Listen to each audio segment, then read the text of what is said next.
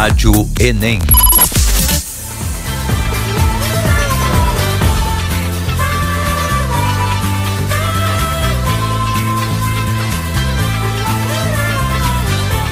E aí, meus amigos da Rádio Enem, começando o tão esperado especial de filosofia. A Rádio Enem, lembrando, tem o apoio da Uniriter, qualidade comprovada pelo MEC para você fazer acontecer. Aproveite e inscreva-se em uniriter.edu.br.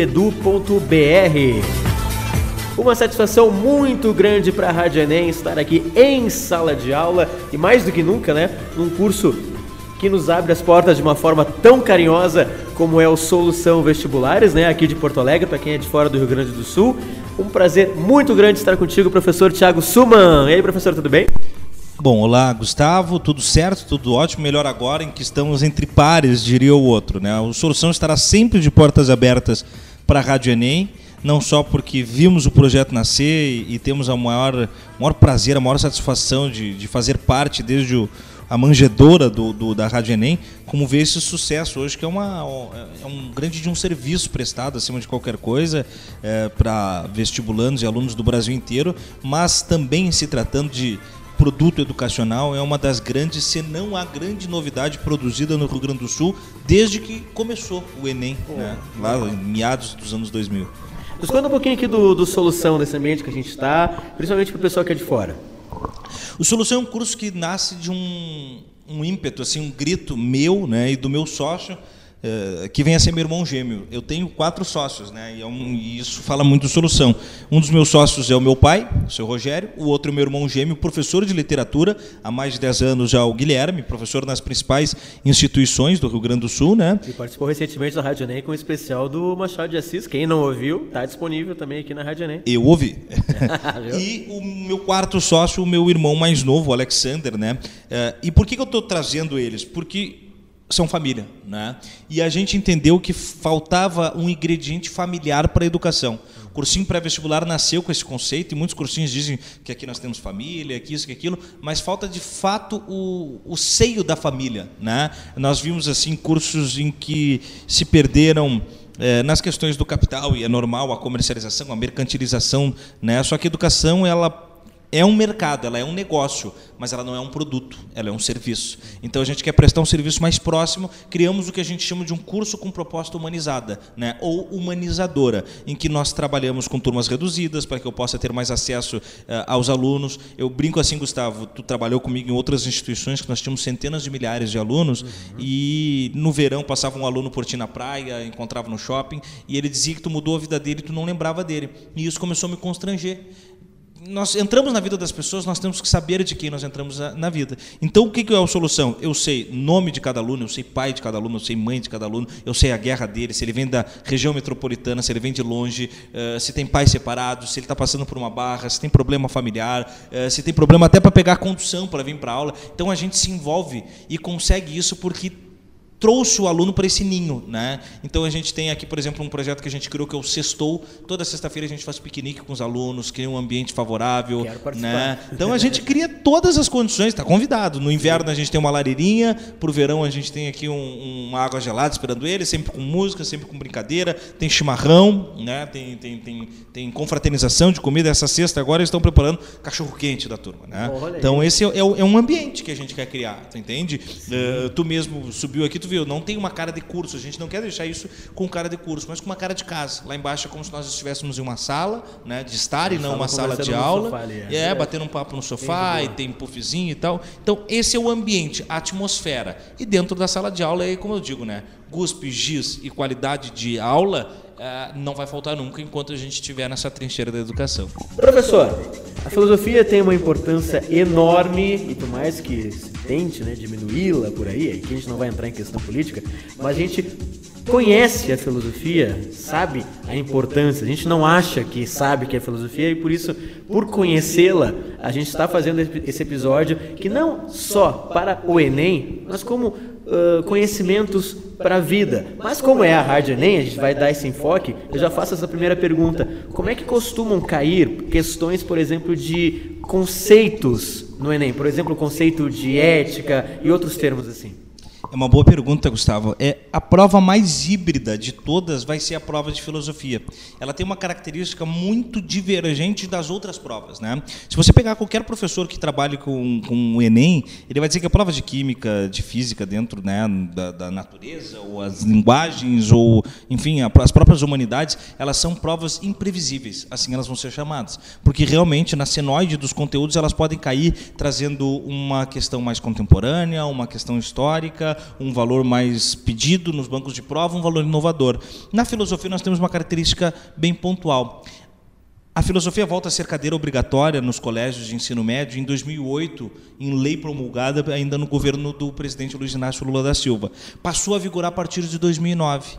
É em 2010 que nós começamos a ver algumas escolas tomando a filosofia de fato, que não era mais aquele é, episódio emergente em que o professor que tivesse à disposição dava a cadeira. Isso aconteceu até 2011 e 2012. Aí então nós começamos a ter uma qualidade de aula de filosofia 2013. Nós só estamos em 2019. Isso quer dizer que é um curtíssimo espaço de tempo para que eu exija conteúdos avassaladores de filosofia. Uhum. Então, diferentemente da prova de linguagem, em que a banca entende que eu tenho português desde as séries iniciais, ela pode me exigir um profundo conhecimento sobre aquilo. Na prova de filosofia, ela não tem a tendência a me pedir um profundo conhecimento sobre filosofia, porque justamente eu ainda não estou mergulhado em profundidades filosóficas no ensino médio, né? desde o nono ano, primeiro, segundo e terceiro ano do ensino médio. O que, que acontece com isso? Facilita para o candidato. Quando eu digo isso, parece que a prova é fácil, não é? Mas ela pede conceitos tipos, né? Ela pede conceitos chaves de autores e características filosóficas. Para responder a tua pergunta, depois de todo o aparato, eh, tem seis gavetas do conhecimento que eu costumo brincar, que são as perguntas da prova. O que é ética? Dentro desse campo, é ética moral. Epistemologia, as teorias de conhecimento. Metafísica, né, que são, eu costumo dizer, né, meta é aquilo que está além, físico é o que tem matéria, é o além matéria, então as relações com Deus, com sentimentos, com emoções, com o próprio conhecimento, aquilo que eu não posso captar né, pelos cinco sentidos. A lógica, que é uma forma de pensamento que deriva da, da, da própria filosofia aristotélica e vai discorrer. O que é política, as formas de governo, os modos de governo, quais as características do que é política, que é muito diferente de uh, administração pública, que a gente está acostumado a achar que política é o partido que está no governo, é o candidato tal. Não, isso é administração pública. Né? Política é aquela coisa de estar em sociedade, a característica de uma democracia, ou uma aristocracia, ou mesmo de uma monarquia, uma atmocracia e por aí afora. Então eu falei cinco, faltou, deixa eu ver, eu falei epistemologia, lógica, metafísica, política, ética e estética, o sexta, a sexta gaveta, que está ligada às relações da beleza e do belo, às questões né, de, de, de, sensações geradas e captadas pelas obras de arte. A prova pode nos perguntar rigidamente o que é estética, o que é epistemologia. Como ela pode dar uma questão de epistemologia e querer que você encontre as características que é uma teoria do conhecimento e não é uma teoria política, por exemplo. Assim ela cai bem dentro de blocos, Gustavo. Ela está separada por biombos. Qual é o grande barato para o nosso candidato à prova? Quando ele identifica, ele leu a questão. Se ele identificar que está se tratando de uma questão de política, ele já consegue olhar para as alternativas e ali vão ter duas ou três eh, respostas que estão dentro do TRI, né? a teoria de resposta ao item uma ou duas questões já vão cair porque elas já vão estar falando de outra gaveta. Então a primeira dica que eu dou, eu chamo de gaveta, tá? São os ramos da filosofia. Eu brinco Sim. de gaveta, porque eu brinco que o nosso cérebro é um armário bagunçado, a gente tem que botar tudo dentro das gavetinhas, tá? então o que, que acontece? Primeiro identifique a sua a sua questão, a que você está lendo agora, ela fala de política, ética, estética, epistemologia, metafísica ou lógica. De que, que ela fala? Quando identificou, vai ficar mais perto da resposta, porque algumas alternativas vão fugir dessa gaveta e vão cair dentro de outra gaveta. Então, essas são os macro temas da prova. Fora isso, ela cai pedindo os autores. Vamos começar então a falar sobre autores. Vamos começar lá pela filosofia antiga, professor. Os antigos eles são o maior contingente da prova, sempre foram. Né? Na verdade, há um, há um, há um grande de um pedação, né? uma fatia muito grande para os antigos. Todo o resto da prova dividido entre o período helênico até a abertura da modernidade e o outro grande pedação para a modernidade. Então a gente faz uma conexão entre antigos e modernos e o resto da prova uma briga feia de foice assim entre Idade Média, Renascença, Helenismo, abertura da modernidade.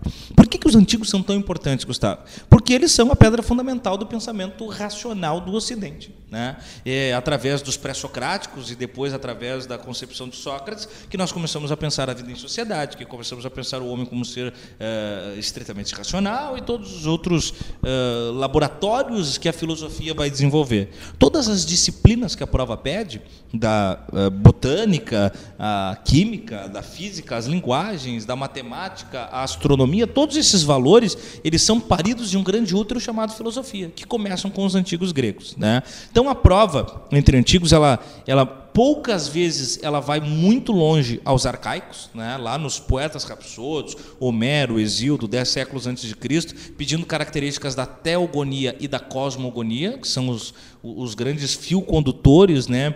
É, do posicionamento antes da filosofia. Estamos no período mitológico ainda, né? então é um período muito mais religioso, que depois vai passar pela transição, quando surgem as primeiras polis, em que as cidades e estados gregos estão se fundamentando e fazendo com que a gente convive em sociedade e assim se desprenda mais intelectualmente, e aí sim surgem os filósofos da physis, né? os filósofos da natureza, os físicos, os pré-socráticos.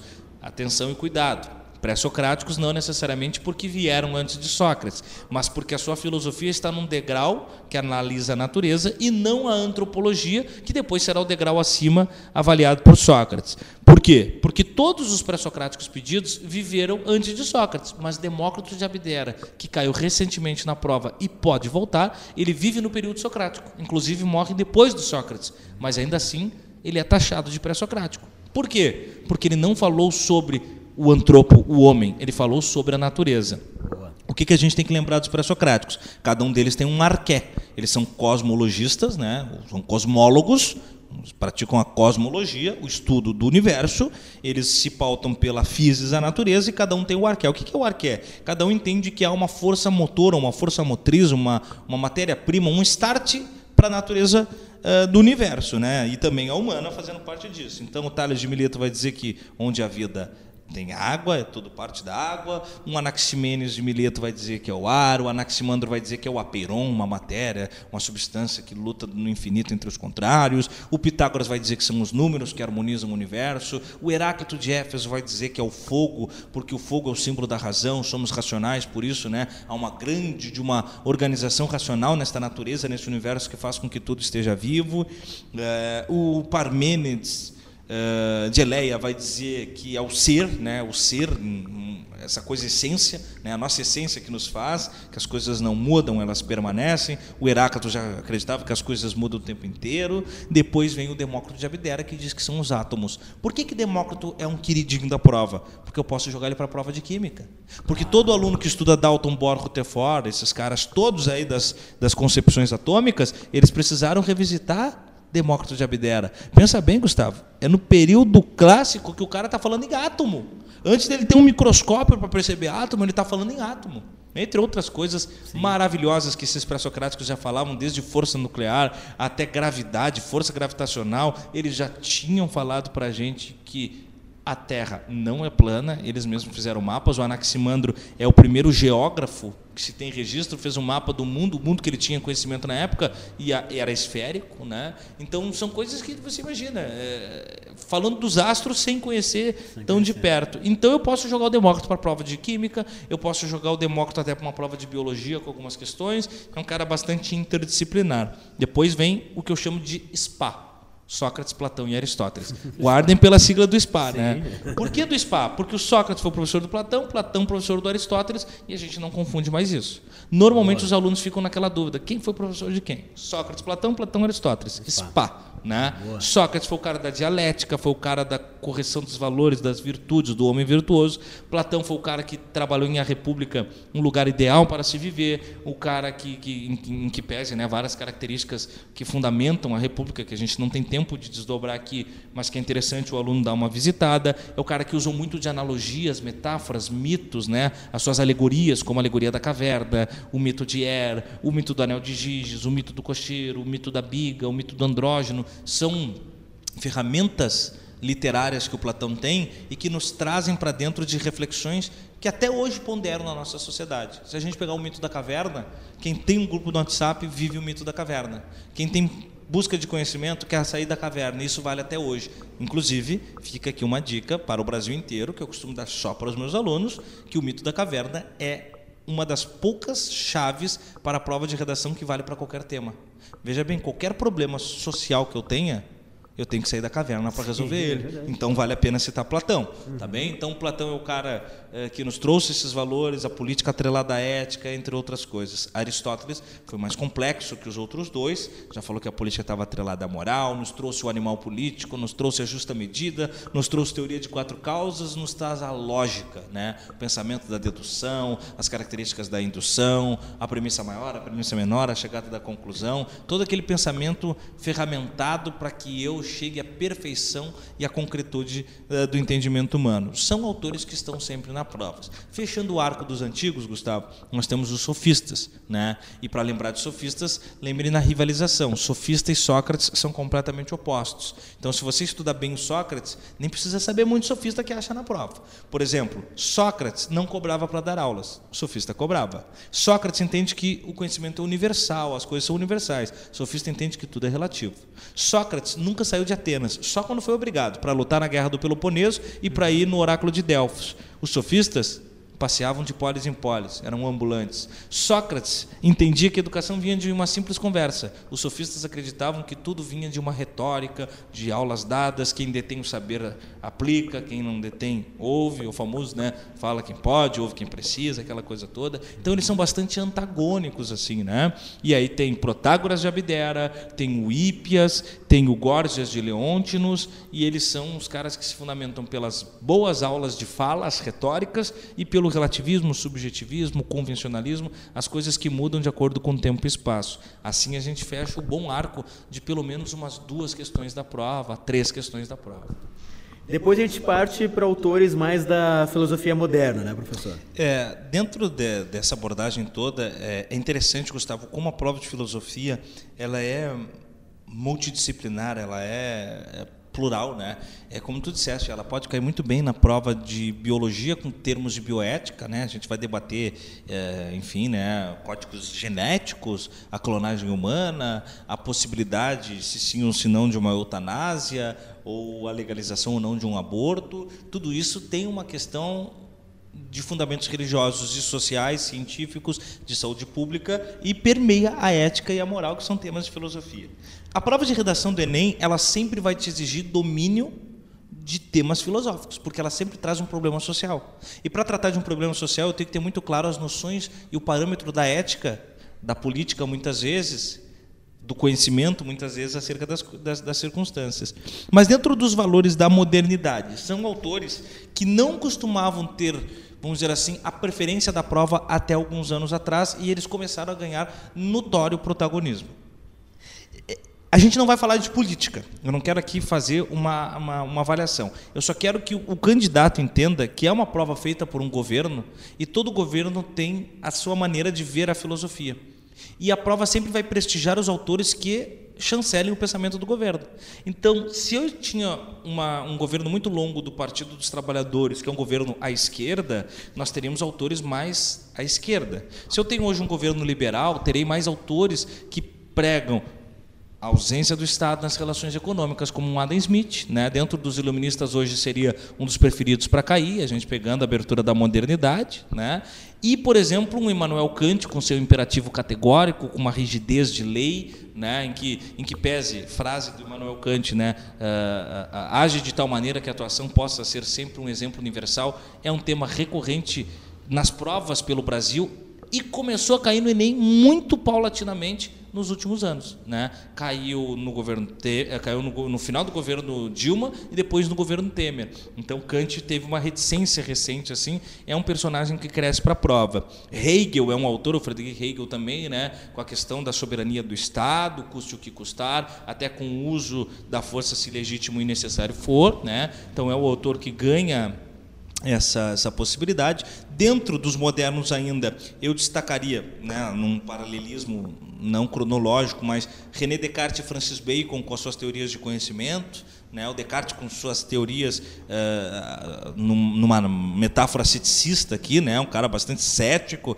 mas que acima de tudo cria na metodologia cartesiana uma maneira coesa e lógica de pensar as etapas do conhecimento das estruturas, né? O Bacon com seu método científico, com as suas induções por eliminação, né? Dentro dos contratualistas num grau de hierarquia, são três contratualistas que a prova prega, né? Os três uh, que a prova pede, os três pregadores do contrato social, o Thomas Hobbes, o Jean-Jacques Rousseau e o John Locke. Eu vejo que o Jean-Jacques Rousseau perde força, porque é um autor que fica um pouco mais afastado da metodologia deste Ministério da Educação e ganha força um Thomas Hobbes, que diz que o homem é vilanesco e precisa adestrar os seus instintos para viver em sociedade. Ou um John Locke, que vai dizer que nós temos direito à propriedade privada, à vida e à liberdade, são direitos inalienáveis, são direitos né, é, de garantia fundamental. Então, num grau de hierarquia, Hobbes, Locke e depois o Rousseau voltando ainda aos modernos, tem uma abarcação que sempre cai para cima dos frankfurtianos, né? a escola de Frankfurt,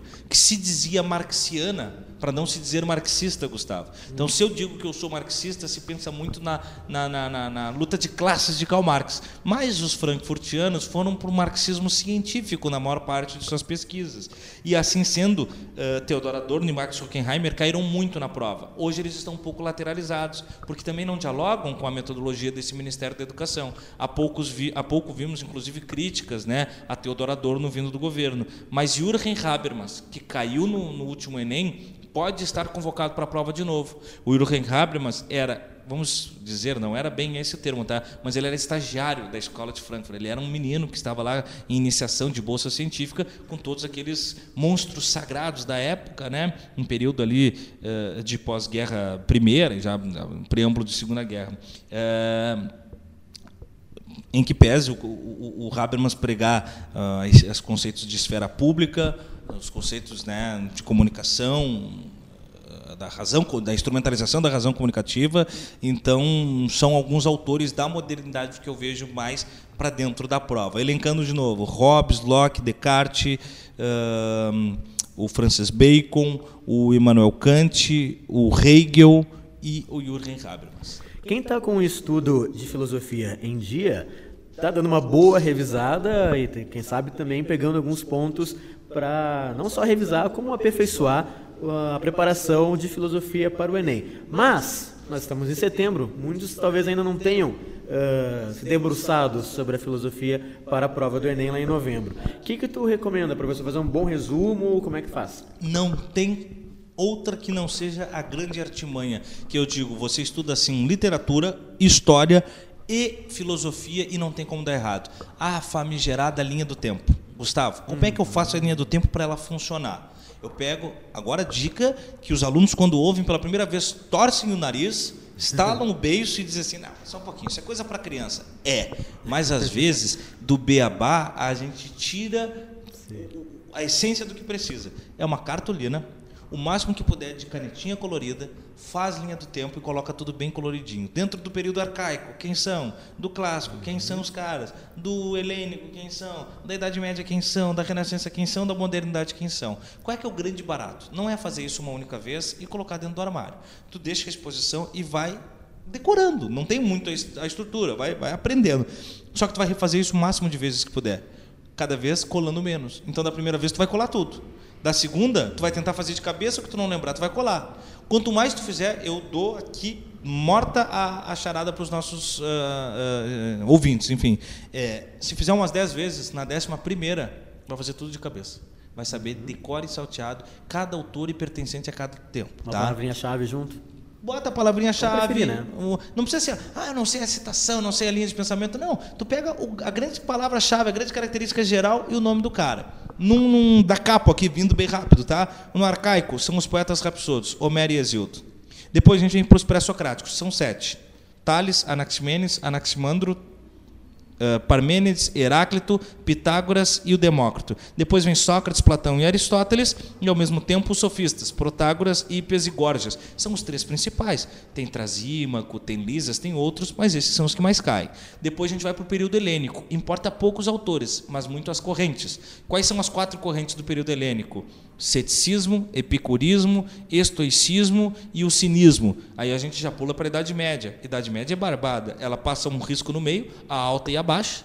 Na alta Idade Média eu tenho Santo Agostinho, na baixa Idade Média eu tenho São Tomás de Aquino. Só. Características gerais da escolástica, da patrística, o que é nominalismo e o pensamento de cada um deles. Lembrando, Idade Média alta, a igreja está em ascensão, Santo Agostinho representa isso. Idade Média na baixa, a igreja está sendo questionada. São Tomás de Aquino representa isso. Pulemos para a Renascença. Nicolau Maquiavel é o grande nome. Dificilmente vai cair um Baruch de Spinoza, um Michel de Montaigne, mas Maquiavel é o grande nome e a gente já está na modernidade. Aí é Descartes, Bacon e os grupos, né? os contratualistas, os existencialistas, os. Uh, Uh, me fugiu os iluministas, claro, evidentemente, né? Os utilitaristas, aí fica os pragmatistas, aí ficam características gerais de grupo. Mas se a gente precisasse citar um Kant, um Voltaire, um Montesquieu, o Hume, o Adam Smith, o Rousseau, o Diderot e o D'Alembert, os grandes iluministas. Dos existencialistas, Soren Kierkegaard, o dinamarquês, Arthur Schopenhauer, o, o Nietzsche, o Jean-Paul Sartre, o Martin Heidegger, o Edmund Husserl, para pegar os existencialistas. Se a gente for por os uh, utilitaristas, o Stuart Mill e Jeremy Benham, atenção para esses dois, tem caído na prova e eu aposto uma ficha que estarão de novo. Né? São os caras da, da, da, da lei rígida. Aí. E aí os contratualistas, Jean-Jacques Rousseau, Thomas Hobbes e o John Locke. Assim a gente tem 95% do conteúdo da prova. Mas depois disso ainda vem filosofia mais contemporânea, né, na escola de Frankfurt. O que, que vem depois? É, a gente poderia pegar alguns personagens que caíram com mais frequência, né, como o Michel Foucault, a própria escola de Frankfurt, se a gente pegasse até o Karl Popper para trazer. Mas hoje eu vejo que tem um autor que ele é assim um hype, vamos dizer, ele é um, é um, é um pouco clichê uh, no Brasil, tá? E, e ele é estourado na web, tá? E ele morreu recentemente. eu costumo brincar que quando o autor morre, é, eu brinco que a prova às vezes é papa defunto, assim, né? Ela gosta muito de trazer o cara para a prova, uhum. é, que é o Bauman, né? O Zygmunt Bauman. Por que, que esse autor ele pode cair de maduro na prova? Porque aluno que conhece Bauman dá um jeito de citar o Bauman na redação. É quase que um, uma epidemia. É o vírus do Bauman que se espalhou sobre o Brasil, tá? É, inclusive não façam isso em casa, crianças. Não citem o Bauman. Uh, só se for muito necessário, porque justamente a gente acaba na vala comum, uma vez que todo mundo cita, né? que é o autor das teorias líquidas, né? a relação moderna líquida, uh, que não se segura dentro das consagrações institucionais, permanentes e tal, a celeridade com que mudamos as coisas e como a tecnologia potencializa essa nossa alteração de conceitos, de estética, de valores, de, de, de, de relações, de humanidades e tal. O Bauman, ele faleceu em 2017. Eu acreditava que ele estaria na prova, não foi, não foi 18, então em 19 eu acho que se a gente precisasse pegar os pós-modernos, ele seria uh, bastante atraente para a prova, assim, né? O outro que ainda pode ser considerado pós-moderno porque está vivo, que a gente falou, é um, vamos dizer assim, um, um remanescente da escola de Frankfurt, que é o Jürgen Habermas. São os dois caras que eu vejo mais punjantes para a prova, assim, no atual momento. Mais algumas dicas com relação ao estilo das questões. Pode cair também alguma coisa de relacionar autores? Dá mais uma dica sobre na prática mesmo. Não é muito comum, não, Gustavo. Eu até gostaria de ver isso mais, porque isso treinaria a, a, a nossa noção uh, de linha do tempo com o entendimento da filosofia. Mas normalmente é excerto, né, um trecho de, te, de texto invariavelmente bons trechos de texto, muito uh, incomum cair uma pequena citação. Ano passado caiu de Epicuro, né, que lá do helenismo traz o epicurismo como corrente para chegar à felicidade individual, no controle das dores e tal. Caiu só o axioma dele, só uma frasezinha. É muito difícil isso acontecer, até porque isso dificulta para o candidato. Ele tem menos texto. Né? Às vezes a gente, quando vai fazer uma prova, não quer muito texto. Né? Ah, aquela prova tinha muito texto, é a primeira reclamação. Não reclamem de muito texto. Quanto mais texto tiver, mais ele está nos dando evidências para a resposta, mais ele está nos municiando para achar a resposta. Pelo menos em filosofia é assim. Então, normalmente é um textão, né? e pedindo que você encontre ali as características daquela teoria, ou daquele pensador, ou daquele momento histórico que aquele pensador elaborou aquela ideia. Né? Via de regra é assim, dificilmente vai ter um verdadeiro ou falso, é, relacione colunas e tal, normalmente assim. Via de regra, quantas questões mais ou menos? É uma boa pergunta. Isso varia muito e faz com que a prova até, por vezes, ganhe protagonismos quase que por temporada. Né? Ah, Teve, começou com três questões, depois foi a cinco, foi a oito. Teve um, um, ano, ainda no governo da presidente Dilma Rousseff, que tivemos entre filosofia e sociologia 13 questões. Foi bastante. Né? Depois ela caiu no governo Temer, foram cinco. A expectativa desse ano ela fica na casa de quatro a sete questões. Se eu, se eu pudesse filosofia mapear. E sociologia. Filosofia e sociologia. É muito difícil a gente chegar a, a um, um, diagnóstico, porque a gente não sabe para que lado ela aponta. Essa prova ela tem essa característica pantanosa. Mas o barato é, é não vou estudar filosofia porque vai cair pouco, mas ela não só te dá o fundamento para essas 4 a 7 ou até 13 em bons anos, como ela também vai te ajudar a encontrar respostas para redação, para geografia, para atualidades, para história, para a própria prova de linguagens. Quanto mais você treina interpretação de textos filosóficos, mais você tem ferramenta para interpretar um texto de literatura ou um texto de português mesmo, né? Ou de língua estrangeira. E questões que não vale a pena errar, né? E são questões que, claro, quem não gosta de filosofia, ou mesmo quem gosta, mas tem dificuldade, diz assim: não são questões fáceis. Não, eu não estou dizendo isso. Longe de serem questões fáceis. Mas são questões de que, se eu vivo a filosofia, eu acho a resposta com facilidade. Então, se eu me dedicar a ela, se eu me entregar a estudar filosofia, sem ranço, né, eu acho a resposta. E aí, daqui a pouco, eu arranco com sete, oito acertos, que me dá vantagem naquela margem de erro do candidato que não vai gostar. Porque a tendência é que as pessoas não gostem. Ela ainda é uma matéria marginalizada, por falta de interesse dos governos que ela seja protagonista e por falta de apreço nosso que não se acostumou ainda a assimilar a filosofia desde o seu retorno triunfal aí aos bancos escolares. Então, já que todo mundo não está muito pela filosofia, eu vou lá garantir esses pontinhos onde o pessoal não vai bem. Porque nas questões fáceis, vamos dizer assim, onde todo mundo vai acertar, eu não vou me diferenciar. Eu tenho que me diferenciar é onde o pessoal vai patinar. E aí a filosofia aparece como um prato cheio. Professor, vamos falar sobre a série Merli. Eu cheguei aqui com um livro.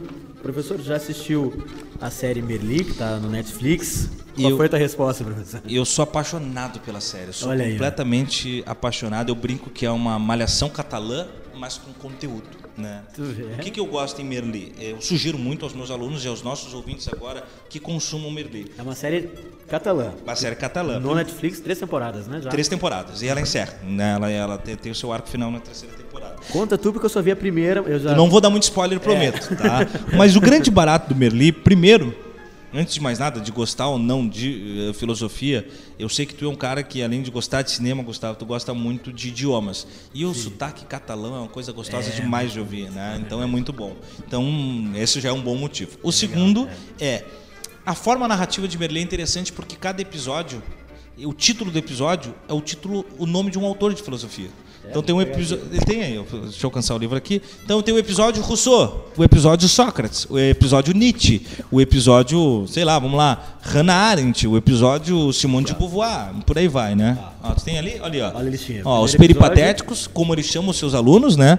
Uh, os alunos do Aristóteles eram chamados peripatéticos, Gustavo. Por quê? Porque peripatos do grego são os que andam, os ambulantes. E as aulas do liceu, da escola aristotélica, eram dadas em movimento nos jardins. E o que, que o Merli faz? Leva os seus alunos para fora da sala de aula e caminha pela escola, caminha pela cozinha, pelo pátio. Então são os peripatéticos. E é Aí, engraçado que os, os, outros professores já pirados, começam a ficar pirados. Ficam pirados, ficam Quem completamente é pirados. De... ele quebra, ele quebra completamente os paradigmas da educação tradicional. Então isso já inspira. Quem gosta de educação educação, quem sempre pensou ou quis na sua vida escolar, né? Nós estamos falando com, com o pessoal que está na escola ainda, em ter uma escola diferente, Merli é uma grande inspiração. Quem um dia quiser ser professor, vai riscar um fósforo muito legal nessa fogueira com Merli. Quem nunca pensou em ser professor, ao ver Merli, talvez tenha vontade de ser professor. É forte isso, mas é verdade. Platão, Maquiavel, Aristóteles, Sócrates, Schopenhauer, Michel Foucault, o Guy Debord, Epicuro, os céticos, os sofistas, Hume e Nietzsche. Acho que a primeira temporada é isso, Só né? Só a primeira temporada. Cada um Só a primeira é temporada. Um então, quer dizer, é, é muito legal por quê? Porque ele traz umas tramas que são da vida adolescente de uma turma de colégio né, de terceiro ano, um professor de filosofia com outros professores de outras matérias e aqueles pormenores da vida cotidiana, mas sempre dá um jeito de trazer o que aquele pensador pensa de acordo com aquilo. Quando eu falo, o aluno acha assim, pô, mas é uma série ou uma videoaula que o cara vai dar aula? Não. Por que, que eu digo que é uma malhação, Gustavo? Porque ele tem todas aquelas relações. Tem o um namoro, tem um, um, um, tema que é tratado com uma questão sensível de um bullying, da homossexualidade, tem as questões da indiferença, tem a depressão, uh, tem as relações de professores com alunos, assim, de, né? Pô, o professor não gosta do aluno, por que, que não gosta? É que não gosta? Pô, o professor. Só que qual é o barato que eu gosto dessa série? Ela mostra a sala de aula como verdadeiramente ela é. Na, na Malhação eu sempre brincava, era personagens de 40 anos fazendo adolescentes de 18 uhum. e os professores viviam um fantástico mundo de Bob, assim, né? Era um mundo Sim. muito maravilhoso. Aqui não. Aqui são os problemas de uma escola pública na Espanha, que é primeiro mundo, mas que alunos, assim como eu, que estudei sempre em colégio público, vão se identificar, Gustavo. Tem o problema do professor que falta, tem o problema da falta de professor, tem o problema do salário que não está bom, tem o problema do aluno que não está afim, mas tu tem que fazer ele prestar atenção, tem o problema das drogas que tentam às vezes seduzir o aluno a não ficar dentro da sala de aula, e tudo isso vai ser costurado. Tem uma série de valores humanos e essa série é muito carinhosa, muito sensível a debater isso, com um personagem que é completamente cativante. Merli é uma dica para a vida, mais do que para o Enem. Qual é o nome do, ator mesmo? Eu fico te devendo, eu esqueci o nome dele. Eu também, mas aqui o, o autor. Eu vou te dizer. Hector Lozano. É, o autor é o Hector Lozano. O ator, ele, ele, ele esteve no Uruguai esses dias, tá? Eu já te digo aqui, eu não quero te deixar para trás. o Fran, Francesco, o Francesco Oreja no Merli Bergeron. Até como ilustração, porque o Enem está lá em novembro, nós estamos falando as dicas para o Enem, mas tanto estudar filosofia e ainda mais se divertindo, se Muito bom. com uma série dessas, é conhecimento para a vida, né? Primeiro dia de aula eu sempre digo, Gustavo, olha aqui, ó, eu baixo o telão e digo assim, ó, hoje vocês não vão anotar, tirem foto, que eu sempre digo para não tirar foto, hoje vocês vão tirar foto, porque é só dica de filme e série que vocês vão ver na temporada. Tá, mas né? senhor, eu não tenho tempo porque eu estou estudando, assim, mas ver série é estudar, ver filme é estudar, porque as informações que a prova me pedem são informações sobre vida e mundo, e a arte imita a vida. Então Merli vai trazer filosofia, mas assim como se tu for assistir The Tudors, ou The Borgias, ou, ou The Crown, né? São séries, por exemplo, que falam sobre elementos de prova, né? Sobre dinastias, sobre monarquias. Agora, se eu for assistir uma série sobre o Pearl Harbor, se eu for assistir uma série sobre guerras e tal, também vai me trazer conteúdo. Eu costumo brincar, eu gosto muito de séries, cinema e tal, vivo muito nisso, Gustavo. Mas eu, sendo um aluno que for fazer o Enem, eu não vou assistir série de zumbi, eu não vou, porque daí eu tô assistindo só pelo entretenimento. Isso, eu vou é. casar o entretenimento com conteúdo. Não, vou assistir não. aquilo que me traz bastante informação. Merli é um prato cheio. Professor Thiago Suman, ah, aqui no Solução, o que, que tem agora de, de curso? Tem revisão URGS? Como é que tá? Estamos com, um, neste momento aí, o, o intensivo URGS e Enem, e depois nós começaremos em outubro, já na primeira semana de outubro, revisão para URGS e Enem, uma semana, uma bateria de 15 eh, dias para Enem, 15 dias para URGS, né? e aí uh, um, um, um apanhado geral de todo esse conteúdo, né, com professores aí que vão de 10 a 25 anos de sala de aula, professores com mestrado, doutorado, bastante experientes com material didático de ponta, com esse ambiente acolhedor que a gente falava no início do nosso bate-papo e que vai tentar manter, Gustavo, a nossa meta é no mínimo empatar, porque se a gente conseguir aumentar, aí é a apoteose. Ano passado nós tivemos 83% de aprovação. Né? É, é muito difícil você encontrar esse dado em algum curso por aí. 83% de aprovação em se tratando de Enem e universidades federais pelo Brasil. Sem considerar as privadas, que daí a gente passaria dos 90% Sim. com certeza. Como é que a gente encontra o Solução, as tuas redes sociais? Divulga aí, professor, pessoal que gostou do nosso episódio de hoje. Daqui a pouco, se tiver alguma dúvida. Vamos embora, vamos embora pelo Instagram, pode chamar no, no, no, inbox ali, né? No arroba InstaSolução ou na página do Solução Vestibulares, né? Se for de Porto Alegre, região metropolitana, Solução Vestibulares. Se for do Vale do Taquari, lá para Lajeado, Encantado, Estrela, temos uma unidade em Lajeado que seria o Solução Vestibulares Lajeado, né? Ali na página do Instagram ou do, do Facebook, vai encontrar o nosso WhatsApp, vai encontrar as mensagens por, por, por e-mail, vai encontrar também os inbox e a gente responde imediatamente aí com a maior honra e satisfação em abraçar mais solucionadores. E dali Inter. Pra cima deles.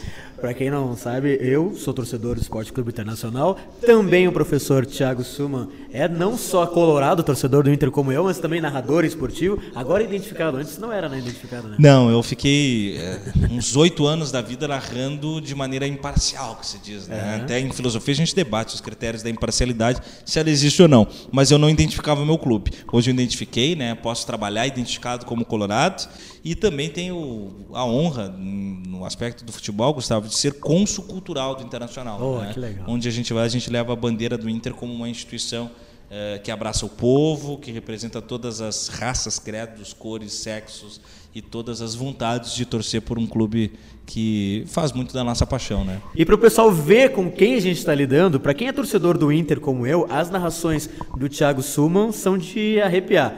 Eu vou mostrar um pouquinho do trabalho Uh, Suma, qual é uma narração aí que mais tem a bombar? Que todas são incríveis, ainda mais agora que o Inter tá numa fase boa. É, ajuda Diz muito. uma aí só pro pessoal ter uma ideia. Vamos pegar uma recente, Gustavo, da vitória de 3 a 0 sobre o Cruzeiro de Minas Gerais. Perdão, pessoal de Minas que estiver com a gente. Mas o segundo gol do Paulo Guerreiro, ele tá bem poético, o, o relato de gol. Esse gol ele foi parar em outras emissoras aqui de Porto Alegre, ele foi parar em televisão do Peru, como é do Guerreiro. Tudo Sim. que a gente faz com o Paulo aqui acaba lá no Peru. Eu criei uma musiquinha, que criei não, eu parodiei uma musiquinha, né? É. Que o pessoal vai reconhecer, né? Do Sopraieiro tô solteiro, aquela. Enfim, né? Eu brinco que é, é, sou artilheiro, sou guerreiro. E a outra que eu parodiei também, que está no gol, é não é meu coração, é vermelho. Eu brinco, meu coração é do guerreiro, do guerreiro é o meu coração. Eu. Aí eu começo a montar um Boa. cenário, vocês vão ouvir aí, que eu digo que o tufão vai para um lado, que, que as calotas polares degelam. Eu faço uma viagem louca. Eu sei que isso foi parar no Brasil inteiro. Eu acho que essa aí é, ela serve para ilustrar bastante o momento. Tem um pouco de filosofia, tem um pouco de poesia e é o grito de gol que a gente marca. Escuta aí. Leva para a linha de fundo, acredita, combate, insiste. É o Yarley do jogo de hoje. Ele enfiou, ela sobrou pro Guerreiro, ele deixou pro Nico, dominou, serviu o Guerreiro, matou no peito, invadiu, atirou, golaço!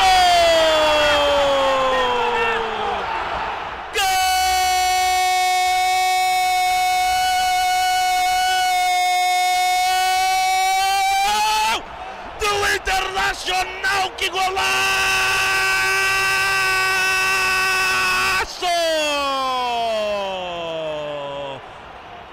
Sou artilheiro, sou guerreiro, sou maloqueiro! Eu quero mais o quê?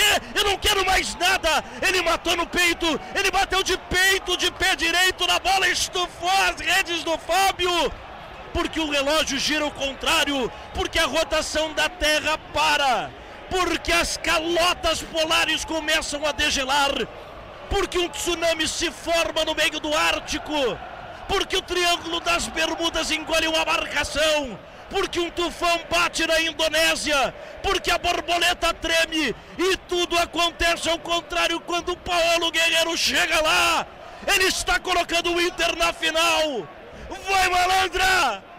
Vai morrer no fundo do gol, porque Paulo Guerreiro, ele é o matador do futebol continental. Meu coração é do Guerreiro. E do guerreiro oh, é oh, o meu oh, coração. Vem ele, vai, serviu pro Nico. É pra matar, é pra matar. Invadiu pela esquerda, tirou pra fora. Sensacional. Professor Tiago Suman, muito obrigado pela participação nesse especial de filosofia aqui da Rádio Enem, por ter aberto as portas do Solução Vestibulares pra gente. Um grande abraço e a gente volta a se falar com certeza até o Enem. Eu que agradeço, Gustavo. É sempre uma satisfação poder falar com a tua moçada. É, eu já tive a oportunidade de falar isso e, e, e, não canso, porque as coisas boas a gente tem que falar sempre, né? É, de agenda negativa o mundo já está cheio. Mas quem empreende educação e faz um projeto tão inovador como o teu merece espaço sempre, porta aberta sempre, né? tanto as do curso quanto as do nosso trabalho. Vamos abrir sempre as portas do coração para chegar nessa moçada, porque independente, né? Eu costumo dizer que a gente tem a nossa instituição e ela não é nem melhor nem pior do que as outras, né? Ela só é mais uma instituição de ensino que busca com dignidade colocar pessoas na universidade. E tu está fazendo isso sem bandeira, né? E o que, que é o grande barato disso? Uh, eu trabalho com futebol, tu acabou de rodar os gols, mas educação não é um Grenal, ou um Fla-Flu, ou um Sansão, enfim, não é uma rivalidade, não é o nós contra eles. todos têm que conseguir acesso. E a gente podendo democratizar isso como tu fazes com o teu projeto, isso é de bater palma todos os dias e apoiar sempre que a gente puder. Conta sempre comigo. Muito, muito obrigado em meu nome, em nome de todos os ouvintes que estão recebendo todo esse apoio aqui do Solução e teu. Pessoal, siga a Rádio Enem no Instagram, arroba Rádio Enem, curta lá no facebook.com barra Rádio Enem e até a próxima. Valeu! Rádio Enem.